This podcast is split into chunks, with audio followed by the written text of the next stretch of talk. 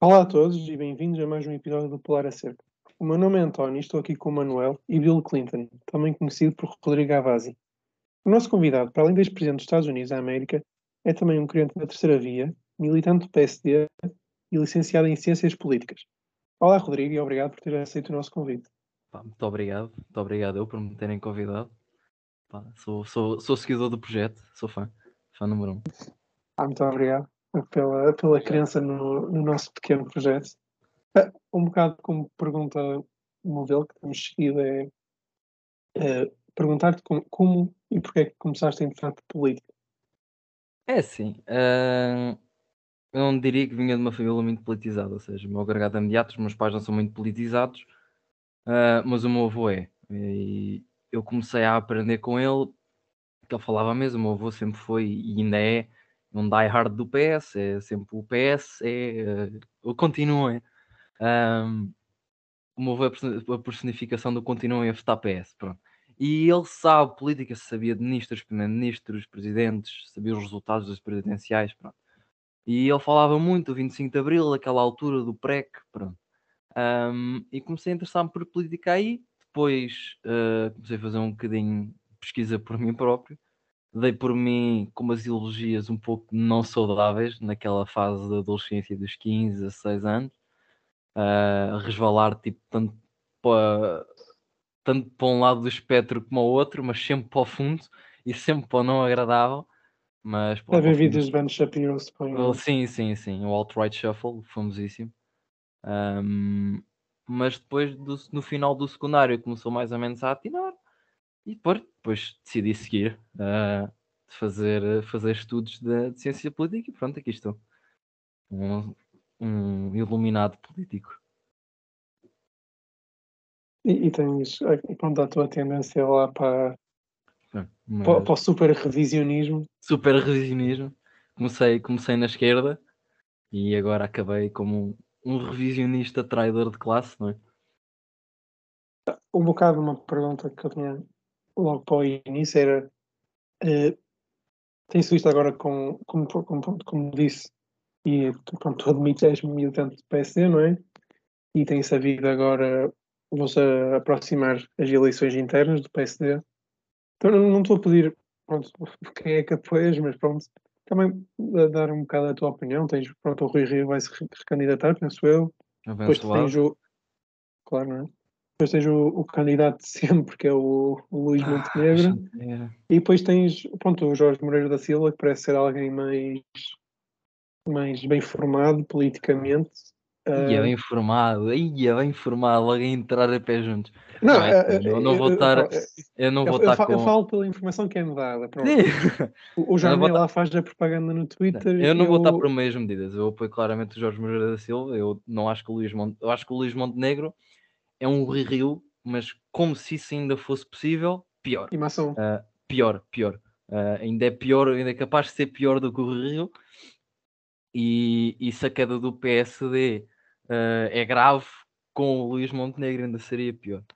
Um, pá, eu sou um firme crente no conceito de partidos de centro-direita não colaborarem com, com a extrema-direita e aí desde logo é uma linha vermelha que o Luís Montenegro está completamente disposto a passar.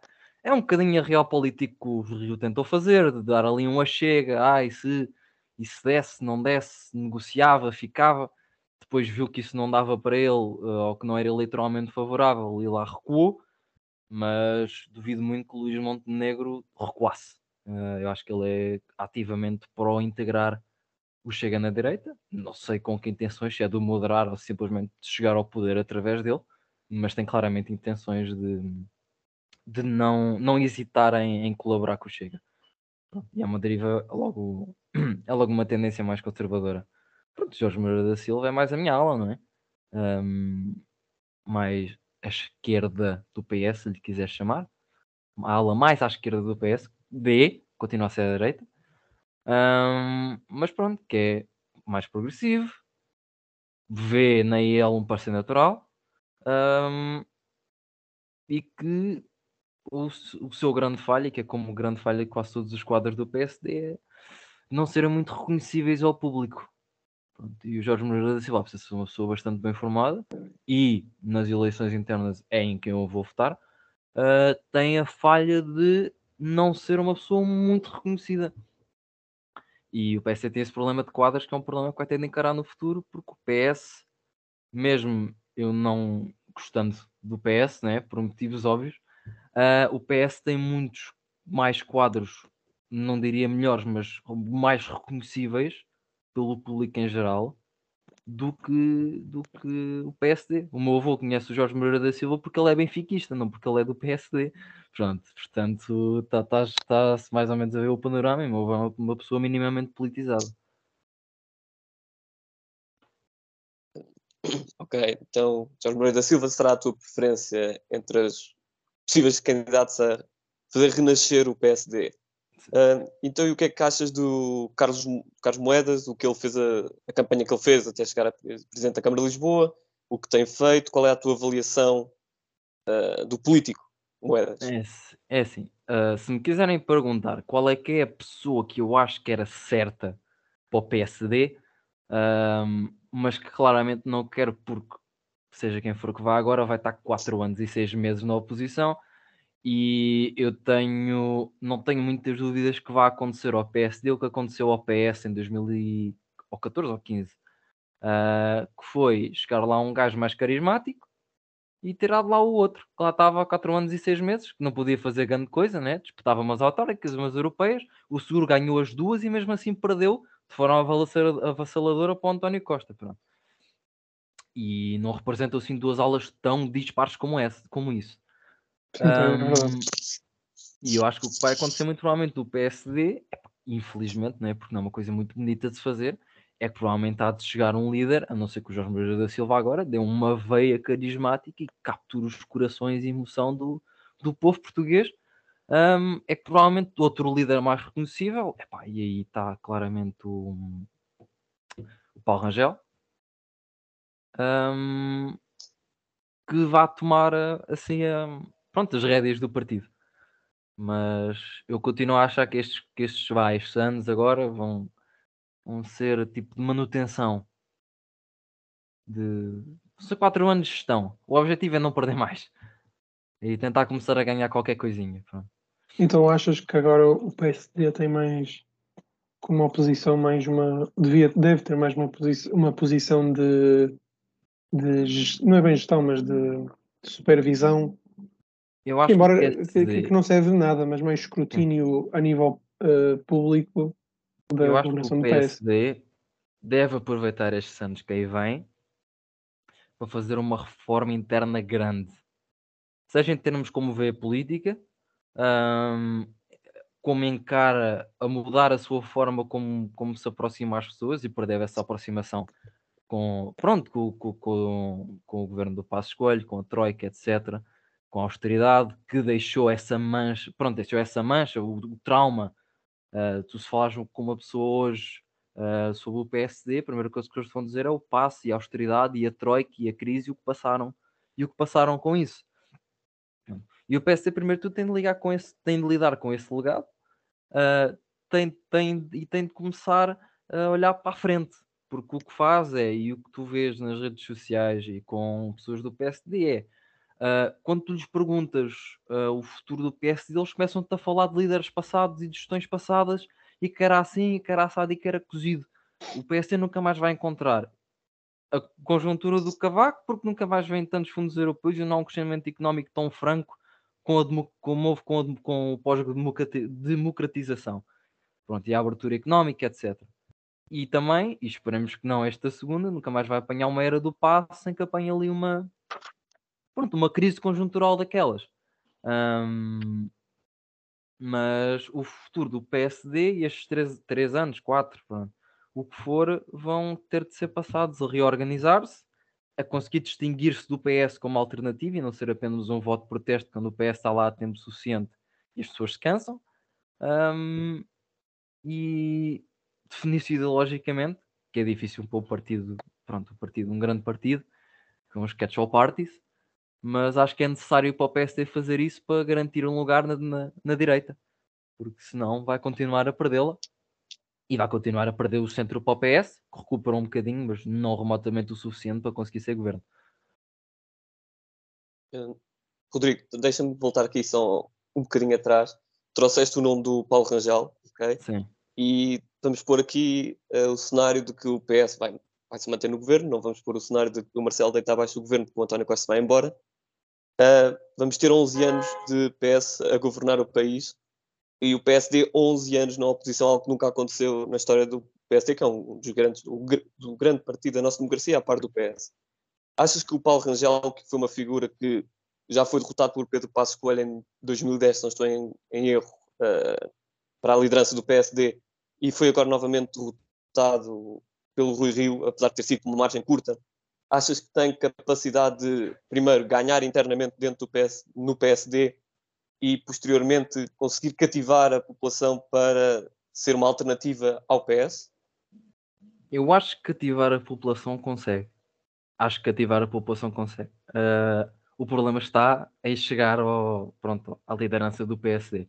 É verdade, é assim. Eu nem, sinceramente não sei explicar, não sei explicar como, como é que o Rio ganhou todas aquelas, todas aquelas, todo, todas estas, estas, estes combates internos. Não sei mas provavelmente tem a ver com as bases. Agora, não, não sei se é por, por, por querer na estabilidade, se era por terem uh, a ideia de que o Rio tinha de facto uma hipótese de conseguir conquistar uh, o eleitorado ao centro, ou que se calhar apoiassem mais uma solução que pudesse albergar o Chega, não sei. Mas eu acho que uh, daqui a quatro anos, é assim, ele perdeu em 2010 e acho que ainda perdeu com peso um, elei uh, aquela eleição interna, mas pronto, ele acho que ainda não tinha o arcabouço que tem, que tem, pronto, tem hoje em dia, eurodeputado, uma pessoa ainda preponderante.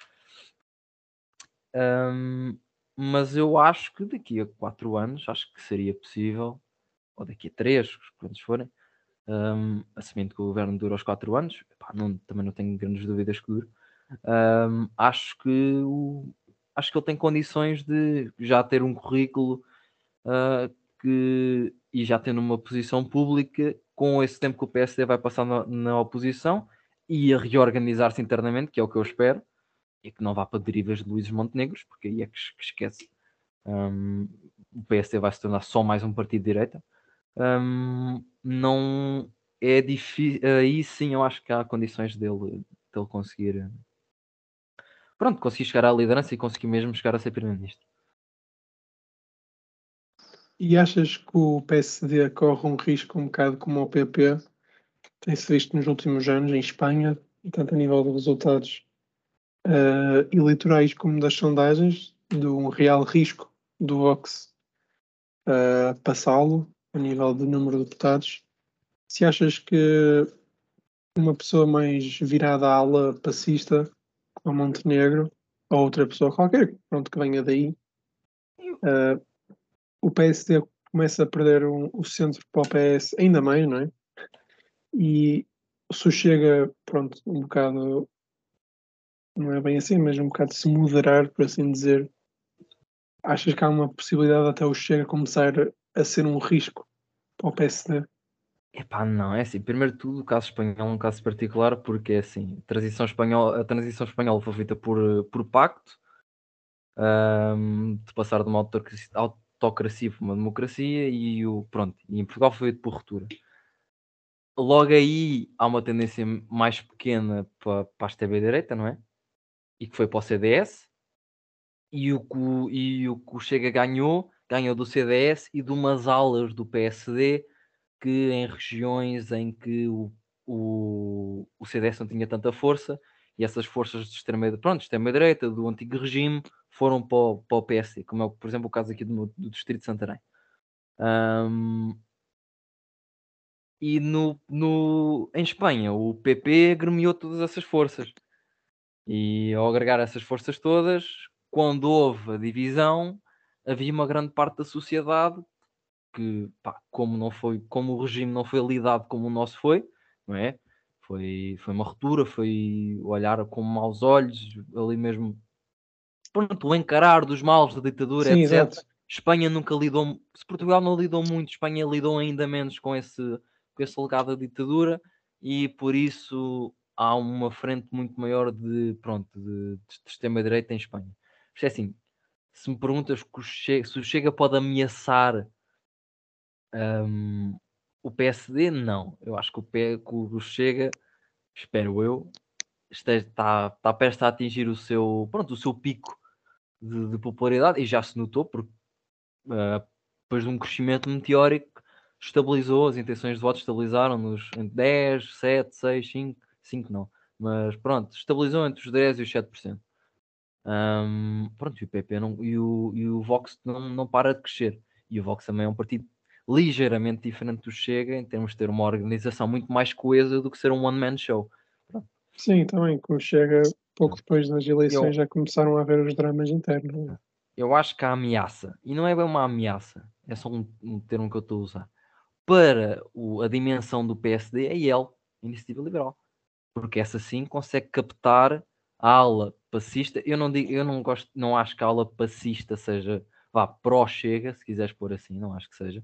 Há uma ala dentro do, do, do PSD que alinhou com o Passos que era pró-chega, pronto. E também havia uma okay, dentro da ala, da ala do Rio, que supostamente é anti-chega, que é a ala mais à esquerda do PSD, mas que também era, era pró era pró acordos com o Chega desde que isso significasse chegar ao poder. Mas não diria, não definiria a ala, a ala passista como uma ala, ala pró, pró acordos com o Chega. E depois tam, também aí entra aí outra questão que se tem visto um problema, por assim dizer, em Portugal, que é a falta de representação sem ser no PS e no PSD do centro, ah, não é? Uh, uma sobreconcentração. Não, tens o PAN, tens o PAN, não queres, Tenho, não queres o PAN agora. No PAN, no PAN como alternativa do ecofascismo. para o centro. Sim, aí ao PAN. E, um... e, e depois aí há uma outra questão que é depois desse centro que é sempre um bocado mais manipulável dependendo do partido uh, que tende mais, ou seja, depois, embora nestes últimos anos provavelmente tende mais para o PS por causa uh, da austeridade, achas que vai haver uma tendência para se calhar daqui a quatro anos mudar para o PSD ou se não haver uma clara eu acho é assim ruptura. naturalmente naturalmente é suposto haver essa, essa transição, ou seja, haver uma. Uh, pronto, o centro mudar, oscilar de um partido para o outro, conforme ele está no poder muito tempo, começa o descontentamento, etc. E altera e muda para, para outro partido uh, mais próximo. Uh, mas é assim, isso também era suposto, ou equacionava-se que depois de seis anos de PS houvesse uma, um, um, tipo de exaustão desse tipo. E apesar de algum centro ter ido para, para o Rio, não foi remotamente todo o centro. Sim, exato. Não havia maioria. Pronto. E agora, e agora o PS, acho que já se apercebeu disso, já se apercebeu que a sua futura vitória vai estar no centro, e ou ter conquistado os votos da esquerda, e agora ver se há se volta a crescer ou não, ou com força volta a crescer, uh, vai se virar para o centro para tentar estagnar as oportunidades de crescimento do PSD. Mas eu não considero, eu o, o centro, eu não acho que haja muitas pessoas ao centro. Há pessoas menos politizadas que olham Sim, claro. na altura das eleições para que sítio é que, Sim. que, sítio é que Sim, vão. claro, este debate do centro é mais Sim. um debate pragmatista do que propriamente Sim. ideológico, porque as pessoas, o, pronto, não, penso eu que não é uma presunção minha, mas a maior parte do eleitorado, digo eu, não é completamente tão politizado como sim, o Twitter faz parecer crer. Sim, sim, sim. Por isso é normal um partido ganhar mais votos, não tanto pela parte ideológica como mais pela isso, parte isso é de estabilidade, assim, eu vi isso no Cavaco, não é? O Cavaco é. teve a primeira maioria simplesmente porque era a figura da estabilidade de ter sido Sim. aquele com quem o PRD ou o PDR, nunca sei qual é a, a, é, a ordem é das siglas, rompeu. PDR. Por isso. Pronto, PDR. PDR, achou. Um, Sim. Mas, por exemplo, mas o, e a necessidade do PSD reinventar-se vem daí. Porque, por exemplo, o que o PSD tinha e teve sempre, já no tempo do Cavaco, ainda bem que falaste no Cavaco, é que era o bom aluno. O PSD sempre foi o bom aluno da Europa. Era sempre que os governos do PSD, que eram os meninos das contas certas e que faziam tudo bem e cumpriam sempre com, com as coisas da União Europeia. Agora o PS, o PS também já faz isso. Agora o PS também já é o bom aluno da Europa, cumpre sempre com o que está estipulado. É o neoliberalismo. Cumpre com. Está bem, está bem, está bem. Chama, chama neoli... Pronto, chama-lhe neoliberalismo, pronto. Uh, mas cumpre e também tem o crachá bonito, bonito da União Europeia, portanto já não é o PSD que pode vir agora com o argumento que teve sempre durante muitos anos, que era nós somos o partido das contas certas, nós oferecemos estabilidade, nós oferecemos uh, crescimento, porque o PS também já oferece isso. Portanto, há uma necessidade grande do PSD se reinventar, uh, perdendo já um, um dos poucos elementos diferenciadores que poderia usar numa luta pelo, pelo poder. Uh, trazendo Cavaco novamente, porque PSD e Cavaco é basicamente uma figura, quase. O Cavaco é literalmente sim, sim. o grande pai do atual PSD. Hum, Achas que. Sim, pronto, para alguns felizmente, para outros infelizmente, não é? Mas achas que hum, aqueles 10 anos de Cavaco tiveram um efeito. acabou por ter um efeito negativo no PSD que basicamente roubou o partido de figuras, porque o PSD tornou-se o Cavaco era a figura do PSD, tu não vias mais. Tiveste o Marcelo durante uns tempos ali com o Guterres, mas que não teve, não conseguiu ter efeito. O Drão Barroso ganhou as eleições, mas foram uma vitória. Sim, não foi. Digamos, grande... frágil. Sim. E o Passo Escolho ganha as eleições, numa, ganhou numa circunstância muito difícil para o país, que acho que ainda desgastou mais o PSD e a imagem do PSD. É isso. Achas é que o Cavaco teve um efeito negativo nos, no futuro do PSD, naquele é assim, pós-95. Desde, desde, já, desde já um disclaimer, é assim, eu, se calhar, tirando completamente a parte conservadora, não é? Eu não sou assim uma pessoa tão longe do, do cavaco em termos de uh, em termos ideológicos de ser uma direita, porque ele, uh, isto vai ser um bold statement, ele também representou um bocadinho o que se pode chamar uma terceira via, que é ele apesar de ter liberalizado a economia, nunca foi uma pessoa que recorresse ou que dissesse que os mercados ouviam tudo. Ele sempre foi a favor de um, de um Estado. Um ele, estado também, ele também se dizia sucessor do Bernstein, por isso. Ah. Um, mas é assim: o, o Cavaco foi provavelmente a primeira pessoa no PSD a iniciar as, as guerras fratricidas pelas quais o PSD é conhecido hoje. Começar aquelas lutas internas, Uh, quais é que eram? Já não lembro sim, dos, dois, dos dois, os dois candidatos à futura liderança do PSD. Que ele pôs os dois, no, fez o mesmo que o António Costa está a fazer. Pôs os dois no governo, um, apoiou um e depois, depois começou ali aquelas guerras internas e essa, e essa tradição de guerras internas e guerrilhas começou com o Cavaco e mantém-se até aos dias de hoje. Mas eu não diria que os problemas do PSD derivam do Cavaco, eu acho que derivam de ser um partido de, de centro-direita que, estando sempre perto do poder, dificilmente o, o agarra por mérito próprio. Isso e é assim, e em casa onde não há pão, todos brigam. E a questão do PSD é, há, há, como em todos, em, em, ambos os partidos do centro, há, uma, há, um, grande, há um grande fator de, de algum oportunismo político. Além de ideologia, há um grande oportunismo político. Um, e essas guerras internas são estimuladas porque, pura e simplesmente, pessoas pertencem a um partido que acham que pode chegar ao poder e nunca chega. E depois pensam sempre: ah, não, mas se fosse eu ou se fosse este que é do meu lado, já dava bem. Chegava, depois lá vai ele, perde também, e vem o outro. Não, agora eu comigo é que isto vai, vai correr bem. Pronto, isso cria sempre uma, uma guerra fratricida de eu é que consigo, eu é que não, e depois eu é que consigo chegar aqui e acolá aquele outro. Uh, e não acho que isso venha bem do Cavaco, porque se o PS se os papéis estivessem invertidos, eu acho que o PS estaria na mesma, na mesma posição. Pronto. E o PS esteve um bocado nessa posição também, quando depois de acabar o Bloco Central, sim, sim. esteve completamente desacreditado, na minha opinião, pelo eleitorado uh, um bocado mais, mais de esquerda. esquerda. Porque, e, o, pronto, e o PSD esteve um bocadinho desacreditado do, do de direita. Exato. Mas são dinâmicas diferentes. Exato, exato, também. Pronto, também. Exato, é, é básica, é, são visões e partidárias e políticos completamente diferentes, mas um bocado tocando uh, mais na tua ideologia, Rodrigo, que é a terceira via, pronto. Uh, com, a minha com... pergunta passa mais por como é que uma pessoa terceira via, ou como é que te achas que te enquadras mais no PSD do que no PS?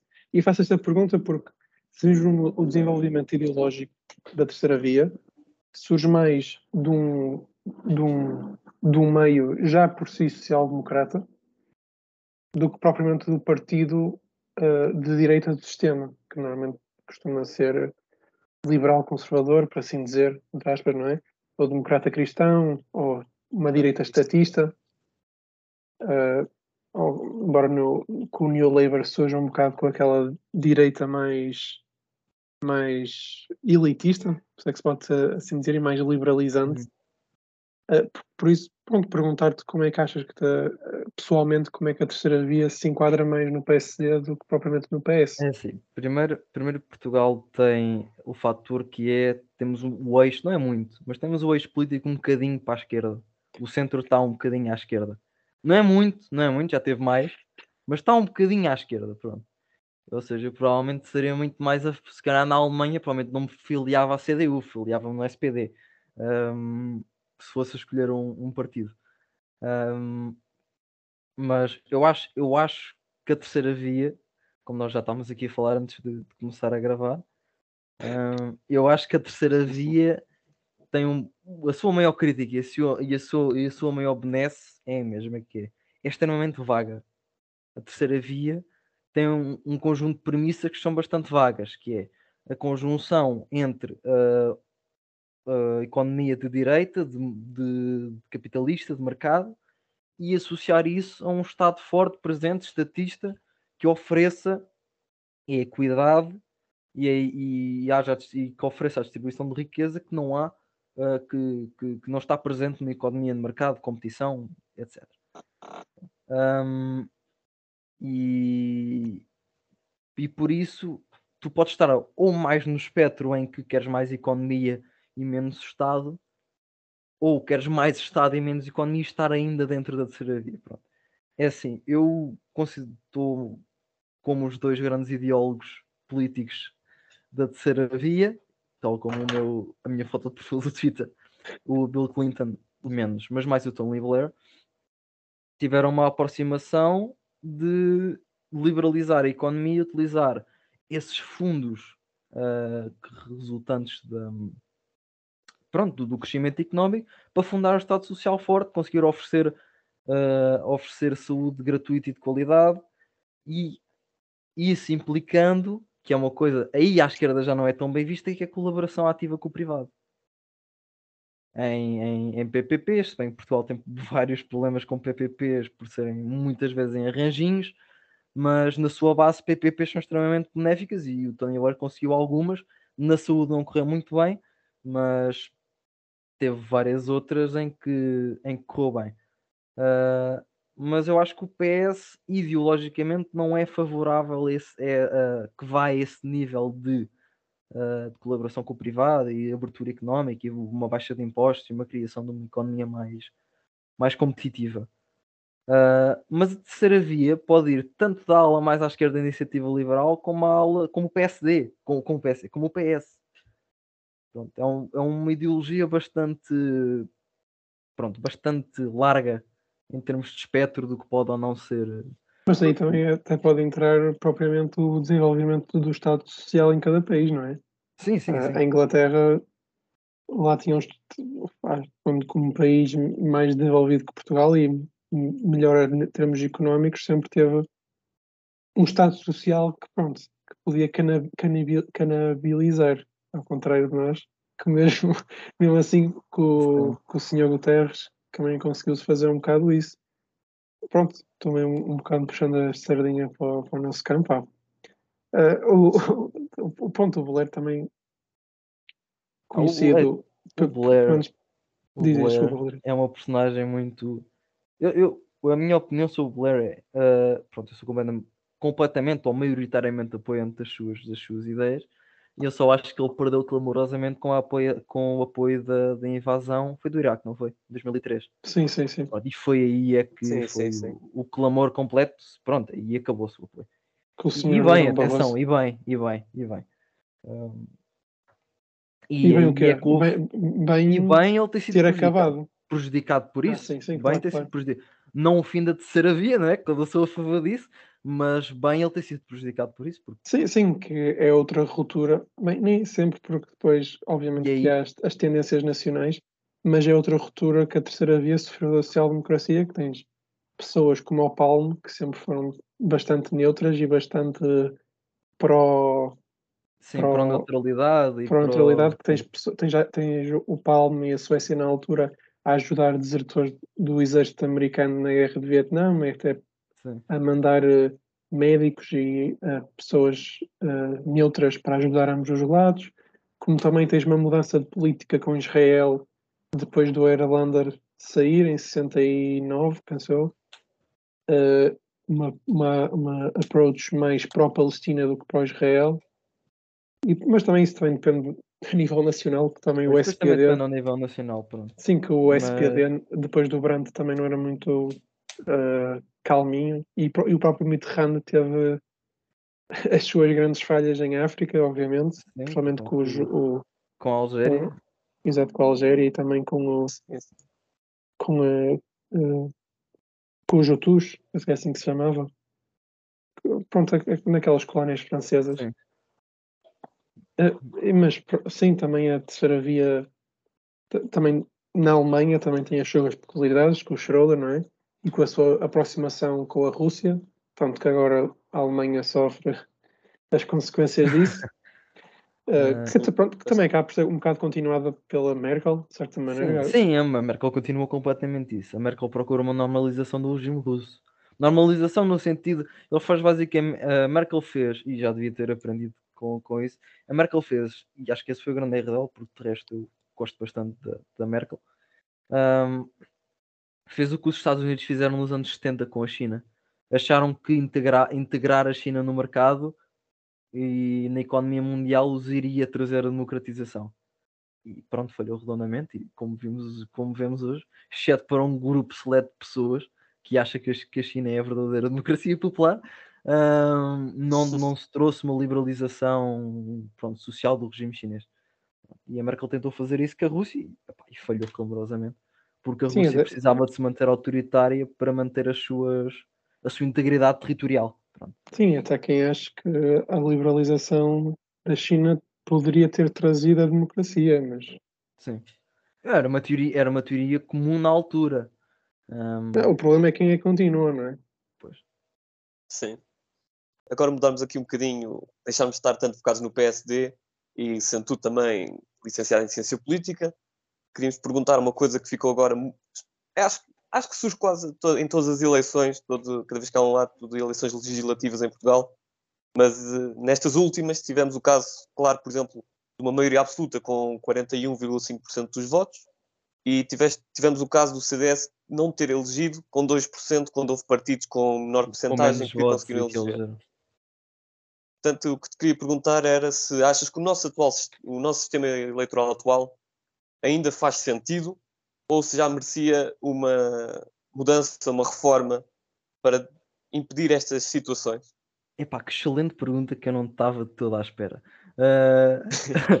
é pá, é assim, não, vocês, vocês já, já, já, eu António principalmente, já me viu a, a reclamar do sistema eleitoral para umas 35 vezes por, por semana. Ahm, pronto, é assim, eu acho, eu, acho que, eu acho que o sistema eleitoral português precisa de uma reforma. Não é muito grande, não é assim uma reforma de base e vamos, vamos, vamos pôr aqui um sistema novo. Ah, mas precisa de uma reforma que passa por pura e simplesmente criar um sistema eleitoral misto. Pronto. Passar do, do sistema eleitoral que temos para um misto, em que há, pronto, há os círculos ah, distritais, pronto, plurinominais, e depois há um círculo nacional de compensação. Ah, e o Centrão já fez várias, várias aventuras nesse sentido, pedir. Por exemplo, o André Freire já fez um, um estudo em 2005 ou 2007 que foi encomendado pelo PS para um possível sistema Sim, sim. eleitoral e ele fez todo o estudo e ele tem um livro publicado sobre isso. Ahm, em que a solução para ele seria um círculo, um círculo de compensação de 94 deputados. As pessoas, quando falam num sistema de compensação, falam sempre de um, de um círculo de 30, 40, mas isso não é suficiente. Isso, isso não é suficiente. Isso era uma Lisboa. E mais uma Lisboa não dá a representatividade que é precisa para, para, pronto, para corrigir os problemas de, de um sistema que não é, não é profissional e que, e que beneficia os partidos, os, os maiores partidos. Uh, agora é assim, há um problema nisto, porque pronto, o PSD propôs, o Rio propôs um sistema inglês, um sistema uninominal.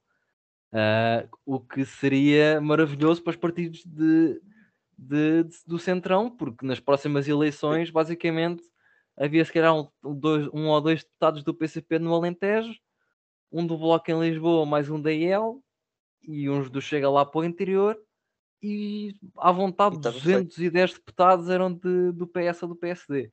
Pronto. E aí eu não duvido que essa reforma eleitoral os partidos do centro não tivessem de todo céticos a fazer. Uh, agora é assim, e eles, eles fazem vários estudos, já, como eu já disse do Undefer, o problema é que não há muita vontade política, por saberem que vão perder deputados e votos uh, ah, um, para os partidos mais pequenos, e isso é sempre um bocado enfiado na gaveta. Eles usam sempre a reforma do sistema eleitoral como uma bandeira, como uma bandeira de uma bandeira de campanha. O PS fez isso, o PSD principalmente fez muito isso, dizer que era preciso mudar o sistema, era preciso readaptá-lo, um, que era preciso dar mais deputados aos, aos círculos mais pequenos, mas que isso francamente não é suficiente, porque eu não diria que é muito disparo para os partidos que estão em cima. 40, 41, 42% não é impressionante dar uma maioria absoluta. Agora, 2% dos votos não eleger absolutamente ninguém. E já, é, já, já causa um bocadinho de, de impressão. Um, e acho que era mais saudável, em termos democráticos, era muito mais saudável para a democracia portuguesa haver mais representatividade, já que as pessoas iam saber que, que o seu voto não é. Pronto, não ia para o lixo. E pronto, eu não sei se, se depois quem for ouvir isto sabe como é que funciona o sistema eleitoral misto. Basicamente é como há na Alemanha, as pessoas votam há, as listas normais para os distritos e depois há uma lista nacional e as pessoas votam em dois boletins, votam para o seu boletim local, para o seu, para o seu distrito e depois votam para o boletim nacional. E assim a perda de votos, em termos de votos que foram, que o voto de uma pessoa computou nos dois boletins para absolutamente nada, essa perda é ínfima. Porque, por exemplo, Imaginemos que Santarém elege 9. 9, exato. Sim, no... Sim, 9. Santarém elege 9, 9 deputados. Uh, e eu poderia, por exemplo, estar na IEL ou no Bloco ou no PCP, que aqui por simplesmente já não elegem. Aqui elege PS, PSD e Chega. Uh, e poderia depois votar no mesmo partido num círculo, no círculo nacional e saber que o meu voto não foi desperdiçado porque pelo menos contou para, contou para, hum, para eleger alguém e que não era perdido. E eu acho que essa confiança é importante porque a pretensão também deriva. Também há, há inércia natural, não é? Mas também há uma inércia de saber que alternativas, especialmente para pessoas no interior, é PS ou PSD. E para pessoas em que ambos os partidos já estão descredibilizados, não há muita hipótese para quem votar. E é só, olha, se está neste estou mal, se está no outro também estou mal, não, pá, não, não voto, estou-me a borrifar para isto.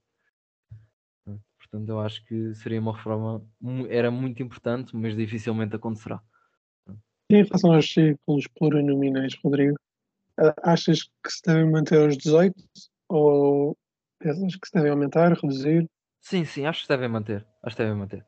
Uh, há hipótese, acho que até o André Freire propôs isso, que foi agregar os, os do Alentejo, como eles elegem pouco, agregá-los todos num círculo, acho que dava 9 no total. Um, mas mesmo assim, eu não sei, com o círculo de compensação, essa necessidade de tu dares uh, ou, de, ou de, de, alterares como estão desenhados os círculos plurinominais desaparecia, porque não seria pronto, necessário uh, para garantir vá, representatividade ou garantir mais uma, uma transparência. Uma transparência, uma pronto, um, que os votos fossem valessem alguma coisa. E eu acho que Portugal não é um país onde haja polémicas com isso, onde haja tipo polémicas territoriais entre distritos em si. em que algum reclama uma parte do outro, ou que haja ali uma parte que esteja satisfeita. Portanto, eu acho que os círculos estão, estão bem desenhados e não há necessidade de mexer neles. Sim, normalmente até já tem, já tem raízes quase medievais, alguns. Uh, e, e, também passa um bocado pela falta de vontade política, e também falaste, mas nem é só sobre o sistema eleitoral, tem as, as próprias CCDRs, não é? Que são quase bastante, bastantes órgãos públicos, não dizendo todos, são basicamente uh, divididos entre o PS e o PSD. Uh, Claramente para manter a sua hegemonia. A sua hegemonia. Claro, obviamente. E por isso é, é difícil acreditar que haverá alguma forma, reforma substancial em relação a qualquer tópico que envolva esses, pronto, são esses dois, porque são Sim, ou seja, dificilmente vai surgir de quem era suposto surgir essa demanda por mudança. Sim, sim só se surgir quase com uma, uma boa vontade na política portuguesa, que sim, é um bocado pouco, poucas vezes acho que aconteceu isso. Só durante, é. principalmente agora, que isso acontecia mais durante o tempo em que o PS e o PST mais próximos eram, penso eu, em que, principalmente quando o PS precisava do PSD para governar porque preferia o PSD ao PCP faziam aquela, aquela lenga-lenga do partido, do partido da oposição se abster para o orçamento passar. Pronto, e, sim, sim. E, e, com, com o António Costa isso desapareceu e não volta a aparecer. Sim, não volta a aparecer isso. essa colaboração. Passou. Acho que a porta ao meio fechou-se. Vai haver, pode haver, ou seja, na política nacional em si, de orçamentos, etc. Agora, em votações particulares e distribuição de poder, sem dúvida, essa porta está tá escancarada. E, o PSD, o que é uma escolha errada, mas que parece lógica ou assim ao saltar da vista, ao PSD sentir que está a perder poder eleitoralmente, uh, tornar-se mais favorável a esse tipo de acordos porque permite que eles mantenham posições. Pronto, uh, de, pronto, poder e de gestão. O que eu só ia comentar é o facto de, o que estamos a constatar óbvio, e que eu já falei com muita gente e digo sempre isto, que é PSD e o PS são partidos extremamente conservadores no que toca a reformas, uh, neste tipo de reformas. Sim. Porque são, são reformas que os vão prejudicar ainda por cima. Exato, são beneficiados por eles. Sim, que eu acho que o PS, na minha opinião, se quer ser o, o grande o partido, o partido do futuro de esquerda devido apelar essas reformas. Mas diz, Rodrigo, o, o, grande ímpeto reformista, aliás, e essa é uma das minhas críticas do, do Passos, é, que é que ele, pronto, ele prometeu uma reforma grande do Estado uma grande reforma do Estado e não o fez porque houve muita inércia nesse sentido, que é, ele reparou que as reformas do Estado que eram supostas ser feitas iriam prejudicar os partidos grandes a longo prazo e por isso não, não era favorável fazer essa, esses ajustamentos, cortes, como ia prejudicar o, o PSD, não fez. Um, por isso é, isso é sintomático tanto de PSD como de PS, de, de não mexer, está mal, mas não se mexe porque nós ganhamos com isso e se mexermos podemos perder. Sim, e, sim, não, não arrisca. E voltando agora ao, ao tópico anterior, que era mais sobre a terceira via, estando agora em 2022, com o panorama europeu e até internacional a mudar de políticas uh, não tão anti-inflação como se sentiu depois das crises dos anos 70 e 80, para uma política mais pró-emprego, assim, ou seja, anti-desemprego, por assim dizer. Uh, achas que a terceira via, pronto, embora tenhamos falado da ambiguidade do que é que pode ser terceira via e o que é que não pode ser, achas que a terceira via como conceito de super revisionismo, ou seja, o revisionismo da social-democracia, parecia o revisionismo do marxismo, pronto, é nesse sentido que diga, consegue sobreviver ou sequer tem espaço para sobreviver. Eu, ou, eu, ou, acho, ou, eu acho que consegue. Acho, acho sim, mas, mas eu, terá, terá que haver, digo eu, uma escolha, por assim dizer, entre uma adoção das políticas uh, liberalizantes, por assim dizer, ou seja, uma abordagem mais social-liberal, ou digo eu, uma renúncia a essas uh, políticas mais liberalizantes e uma adoção mais pró-Estado Social ou seja, mais virado para a social-democracia? Ou achas que é pode se manter igual? Eu não vejo isso como duas coisas mutuamente exclusivas.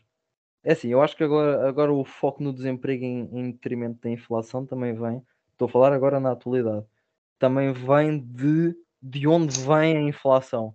A inflação vem da pandemia e agora vem da, da guerra na Ucrânia. Um, e por isso há uma, em vez de ser uma tendência global de uma crise económica, pronto, profunda, etc., há assim uma. Pronto, os próprios economistas não, não têm uma, uma posição fixa sobre isto, mas que se julga que esta inflação é transitória, por isso não há um, um foco tão grande na inflação, Sim, há um foco em dar emprego às pessoas e tentar aliviar de alguma forma esta pronto, tem o, o custo da inflação no custo de vida de, pronto, da população, da sociedade. Agora assim, a terceira via, e essa é a minha terceira via que tu falaste de, de se focar nos mercados, mas é porque eu acho que por, e isso é uma visão nacional, eu acho que Portugal faz falta esse foco nacional, esse foco na liberalização económica para permitir a expansão do Estado Social.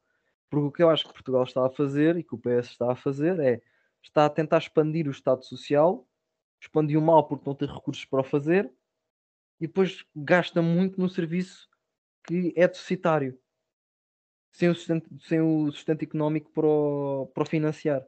Pronto, e nisso aí, por acaso, ironicamente, a pessoa que, que eu vejo mais a falar sobre isso foi a primeira pessoa que falou nisso assim abertamente foi Carlos Guimarães Pinto, que é pronto, a tal ala mais à esquerda da iniciativa liberal, mas opá, é uma pessoa que eu aprecio imenso e que, que me fez votar na iniciativa liberal, votei na iniciativa liberal. Porra, ter... é, ele é a ala mais à esquerda da iniciativa liberal, então eu não sei como é que eles podem dizer um partido de centro. Ah, sim, sim, sim. Vamos dizer que eles são um partido de centro. Eles não são de esquerda nem de direita. sim, sim. As pessoas querem dizer o que o Carlos Guimarães Pinto é, é ala esquerda na iniciativa liberal. É bloquista, ele é bloquista. Ele é, é bloquista. bloquista. É mas, mas depois aí tam, também entra o, Sim, pronto, obviamente que a nossa opinião é, como nós não somos alinhados, vai ser sempre dissonante.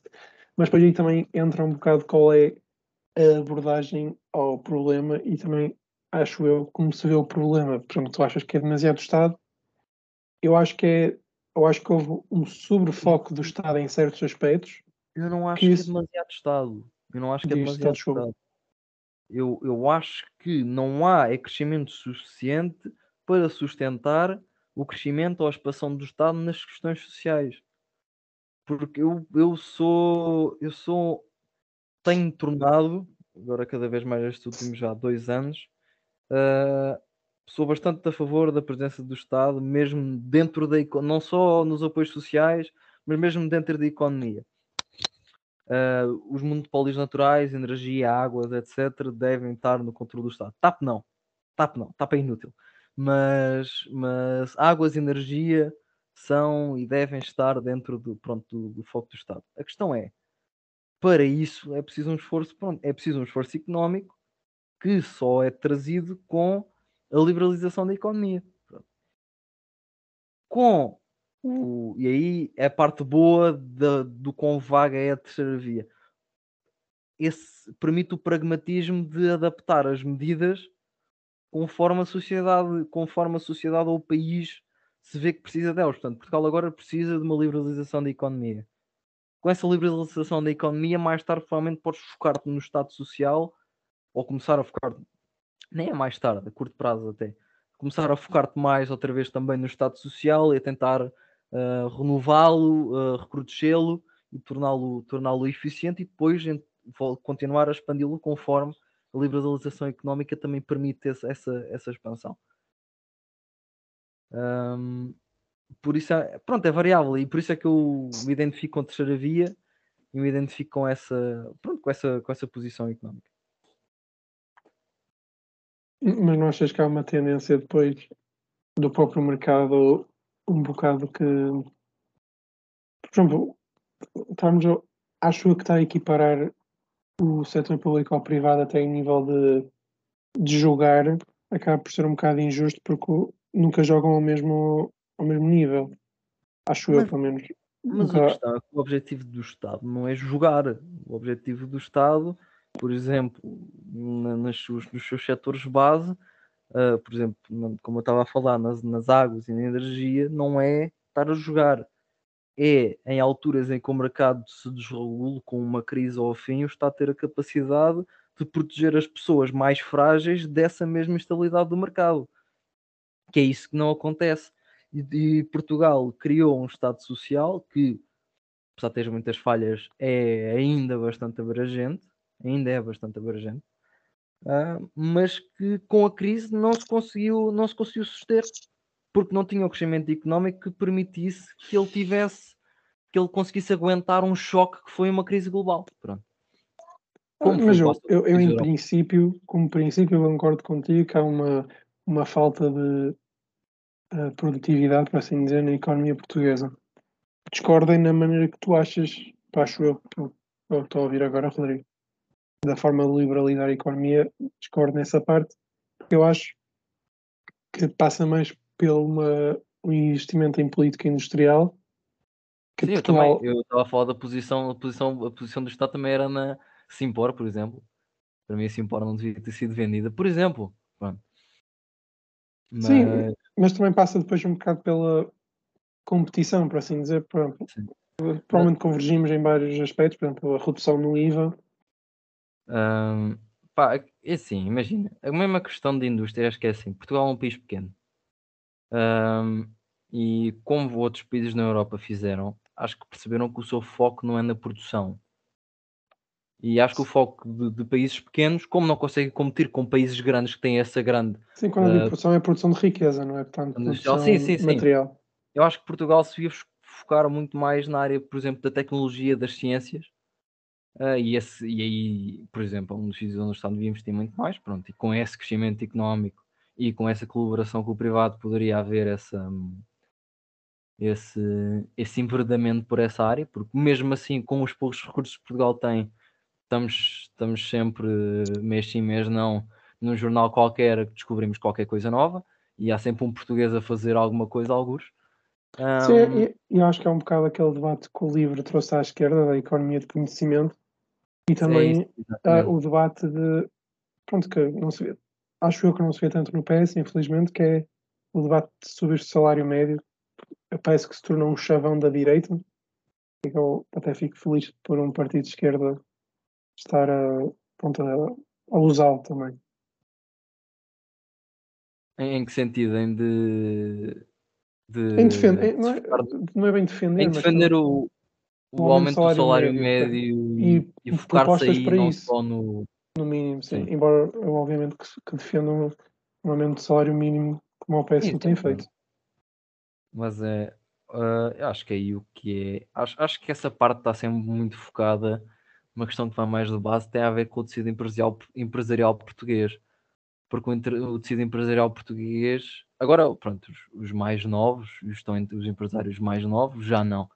O tecido empresarial português, durante muitos anos, e mesmo pós-democratização, teve duas, teve dois focos. Teve a primeira, o, primeiro grupo, que era pessoas do antigo regime, que após a democratização e a estabilização uh, voltaram para cá, voltaram para Portugal, com os seus impérios praticamente intactos, passado, passado algum tempo.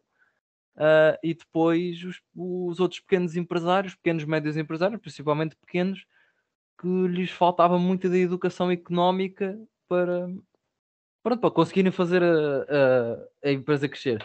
E criam, uh, e, e vem ainda essa ideia do Estado Novo, que é quase uma, uma hostilidade entre em há uma, há um, uma, uma o PCP também é, o PCP também defende essa ideia em parte da esquerda que há uma posição de oposição clara e de contraste claro e de, e de, e de hostilidade entre patrão e empregador. E por isso o empregador não pode esperar nada do patrão e o patrão não pode esperar nada do empregador e essa cultura do, do, do pequeno empresário tornou-se numa cultura de deixa-me chuchar o máximo que eu conseguia dos meus empregados, porque se eles pudessem faziam, faziam XYZ e só me prejudicavam. Eu acho que a nova forma desta nova geração de encarar o mercado de trabalho e essas empresas é diferente. Um, mas a, a modernização está a começar, é, está muito lenta ainda, ainda está no, na sua fase embrionária. O, grande parte das empresas que vejo, mesmo em Portugal, mesmo as grandes, têm uma posição muito predatória ainda. Um, pá, teres empresas a caçar recém-licenciados de, de, cursos com menos, pronto, ou com, com empregabilidade mais difícil, a tentar caçá-los para, e oferecer-lhes ordenados mínimos, licenciados, uh, tens logo um dos exemplos daí. São grandes empresas e grandes, grandes conglomerados. Não vou estar aqui a dizer nomes, mas acho que é um bocadinho óbvio quem, quem eu estou a falar. Um, portanto, acho, acho que também aí uma mudança, essa mudança aí é fundamental em termos de poder alterar uh, o crescimento do salário médio e não apenas do salário mínimo a colar-se cada vez mais ao salário médio. Um, Rodrigo, pegaste aqui num ponto interessante, fizeste agora aqui uma passagem interessante em que eu concordo contigo. Há problemas que ainda vêm do Estado Novo em relação, especialmente no tecido empresarial português, em que temos epá, grupos claramente que são. Eu vou usar a tua palavra impérios, que são impérios e que têm, são quase acima do sistema, basicamente, estão completamente, controlam completamente as suas áreas e temos um, um setor de os pequenos empresários, e isto é uma, uma crítica, não a todos os pequenos empresários, mas a uma classe de pequenos empresários, como tu disseste, tem falta de educação financeira, falta de educação na gestão de uma empresa e também concordo contigo na parte da questão de ponto de vista antagónico entre empregado e patrão, em que são, têm de estar sempre em lados opostos e que um não faz nada para um e o outro não dá nada para o outro, basicamente. Agora, numa questão de Estado, queria te fazer uma pergunta. Uh, consideras que o Estado, para ter empresas, tem de ser só empresas de chamados bens públicos, ou seja, empresas que não dão lucro, que servem para ajudar a população, ou o Estado pode ter uh, empresas com, com proveitos, como, como, por exemplo a Caixa Geral de Depósitos este ano, que deu lucros e que deu lucros ao Estado. Achas que pode haver estas acho, duas acho componentes? Que pode, acho que pode e deve. Acho que pode e deve. Um, acho que pode e deve. Isso, e a questão é que tem de haver uma medida no, no quão.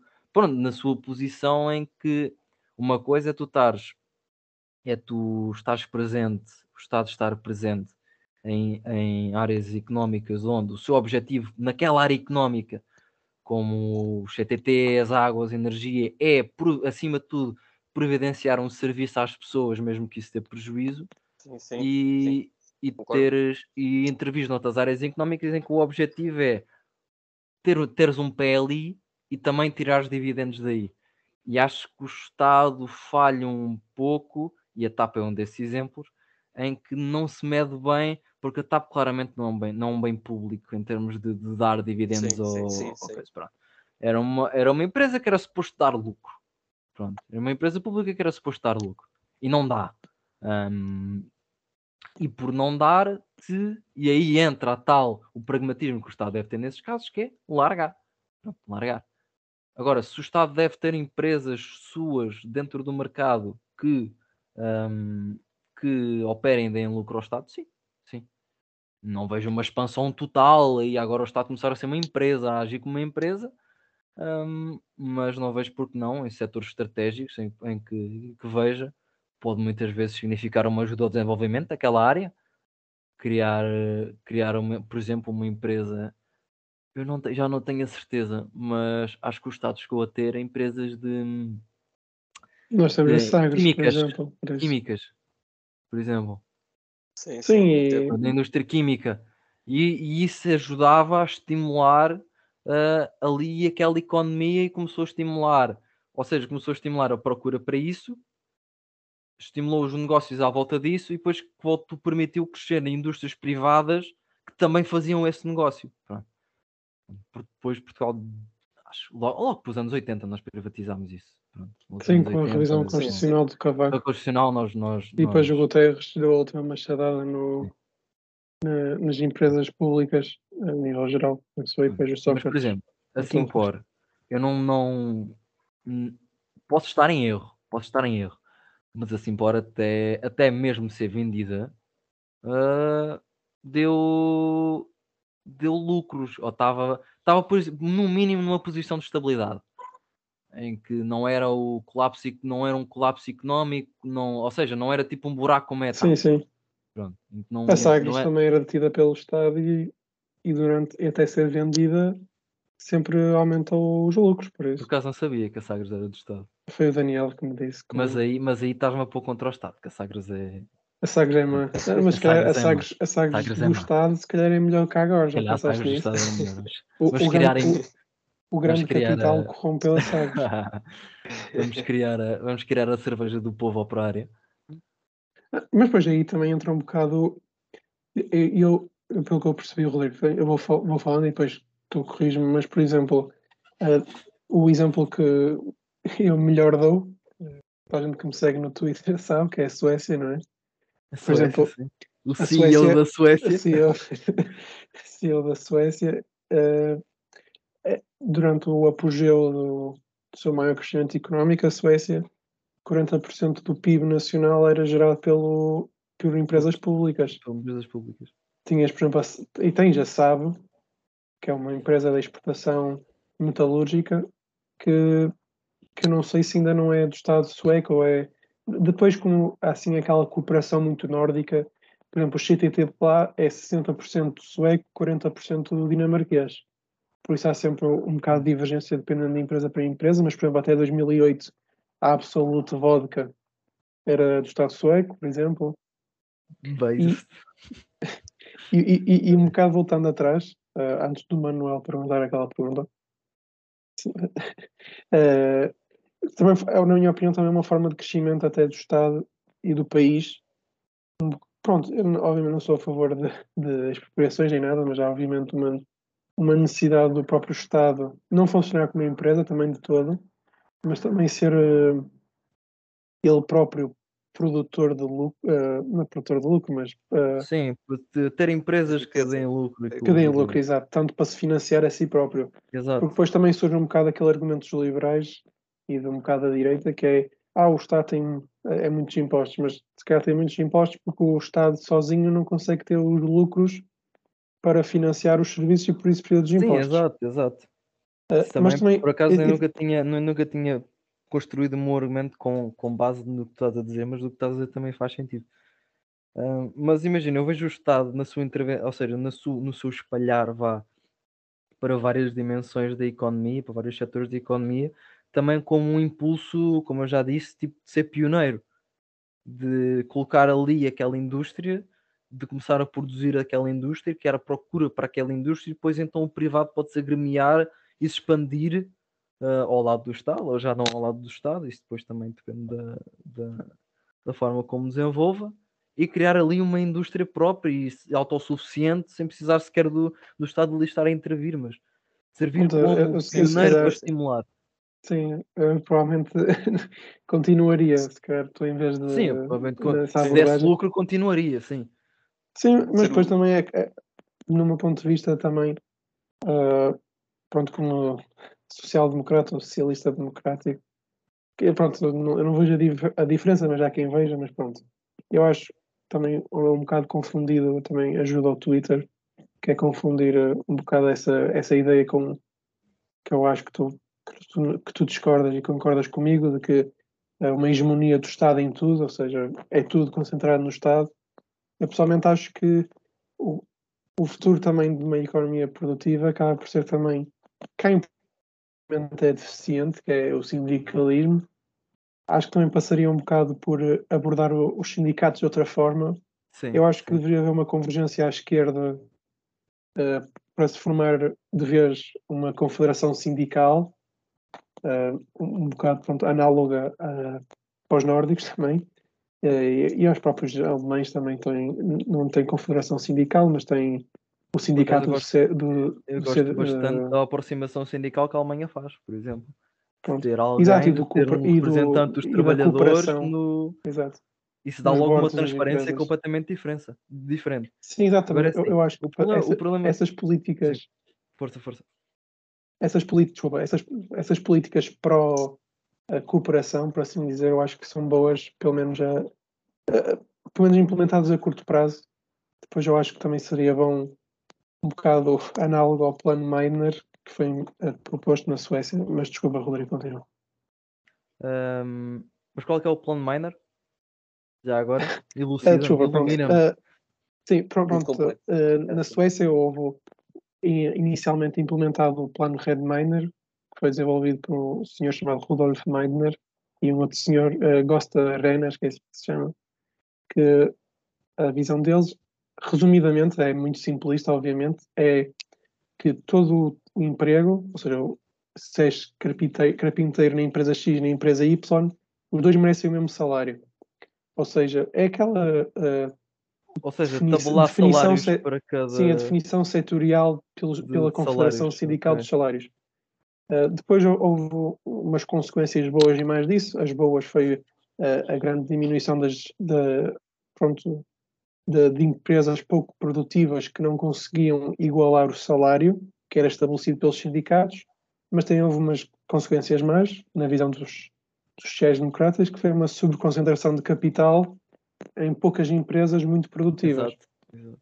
Tanto O que plano o argumento, o argumento dos liberais no termos, nos termos de manter uma economia competitiva do ordenado mínimo, uma dessas é uma desses exato. argumentos é esse, é que as- apenas as grandes empresas serão capazes de comportar essa, esse aumento. E ironicamente isto aconteceu no, no, no país social-democrata. E pronto, o, o, o plano Meiner surge nos anos 70, antes do Palme perder as eleições de 76, que é as primeiras eleições em democracia com sufrágio universal que o Partido Social Democrata Operário Sueco perde. Ah, dando um bocado de contexto, que basicamente visava. Eu percebo, eu percebo pior do Miner, porque eu também ainda não, não li muito sobre o ass- Eu li, li, não li é muito, porque também foge um bocado à minha área, como sou economista, Ah, mas basicamente visava que os trabalhadores fossem comprando ah, a longo Ah, prazo sim. com fundos as empresas. Sim. Ah, ou seja, Eu não sei, eu não sei que país é que faz isso, mas dão-te dão-te dão-te estoque da empresa.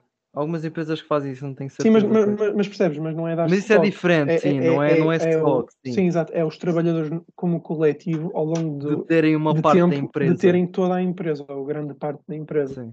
E depois o plano nunca foi bem. eh, o próprio Palma achava o plano muito, muito fictício e Epá, muito sim, é ambici- demasiado óbvia, não ambicioso. é? Ninguém, nenhum, nenhum dono de uma empresa ia querer que os trabalhadores, ao Sim, longo e do depois, tempo, mas depois perdessem o controle dela, não é? Sim, mas depois aí surge uma crítica bastante, que eu acho pessoalmente bastante eh, acertada, por assim dizer, à social-democracia sueca, é que eh, nunca, pelo menos a, a nosso ver, acho eu, nu- a, a nosso ver, sim, excluindo tu, obviamente, nunca houve uma mudança de paradigma eh, de poder, por assim dizer, entre, ou seja, eh, os, os donos da os empresa sempre continuaram lá. dos meios de produção, sim.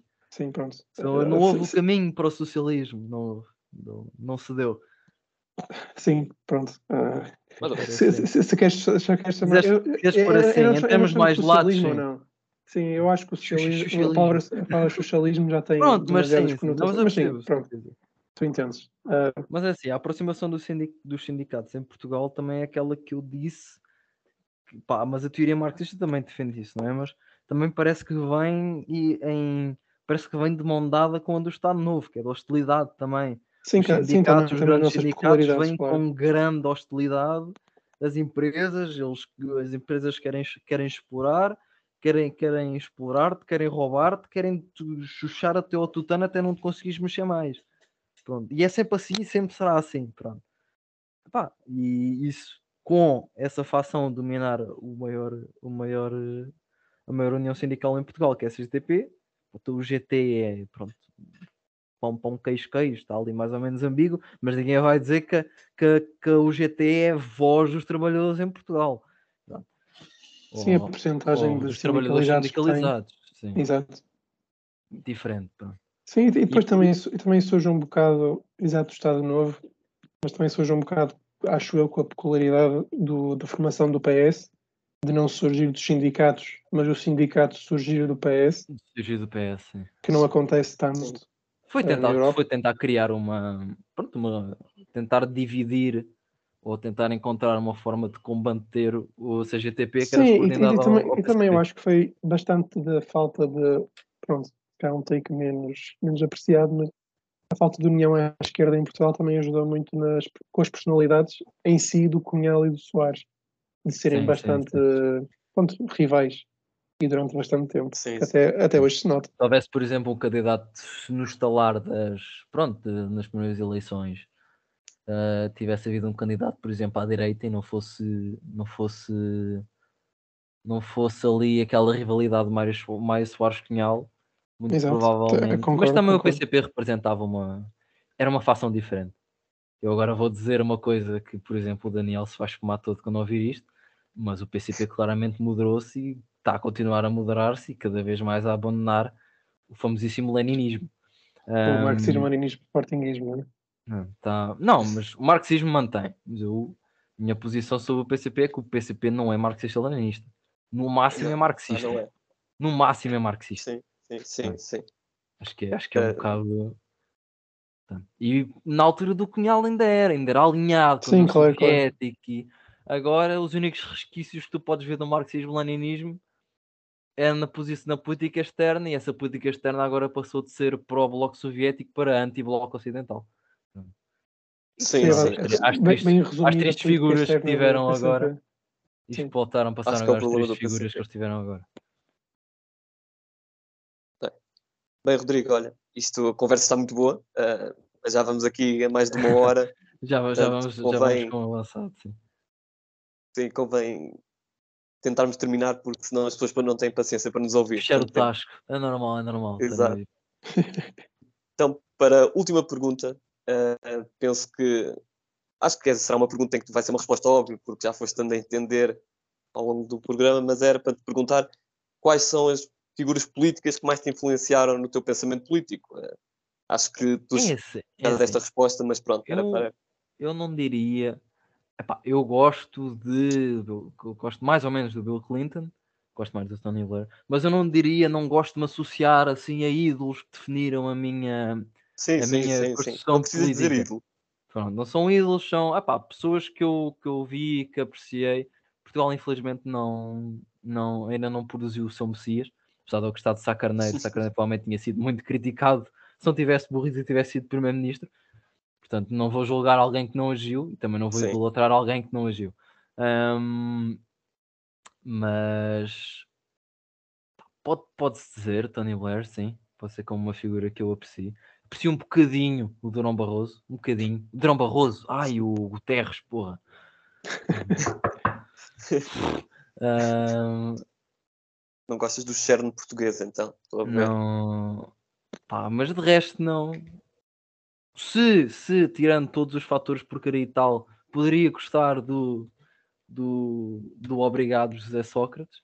Ahm, como, terceira, como terceira via, pode-se muito bem argumentar que ele era da terceira via e era Sim, claramente com a mudança, Sim, sim, claramente. até com a mudança do símbolo do PS. e a, e a forma, e a forma dele de ver a economia também não era assim tão dispar. Pá, mas pronto. Ah, continuo a não gostar do, do Sócrates. Também continuo a não, continuo a não apreciar muito o Guterres, mas pá, pá, Tony Blair, sim. Se tiver de dizer alguém, ah, Tony Blair. Obrigado, então, Rodrigo, por teres vindo aqui ao Polar e obrigado Ora, a todos os ouvintes. Muito obrigado. Obrigado por estiver uma hora para me ouvir.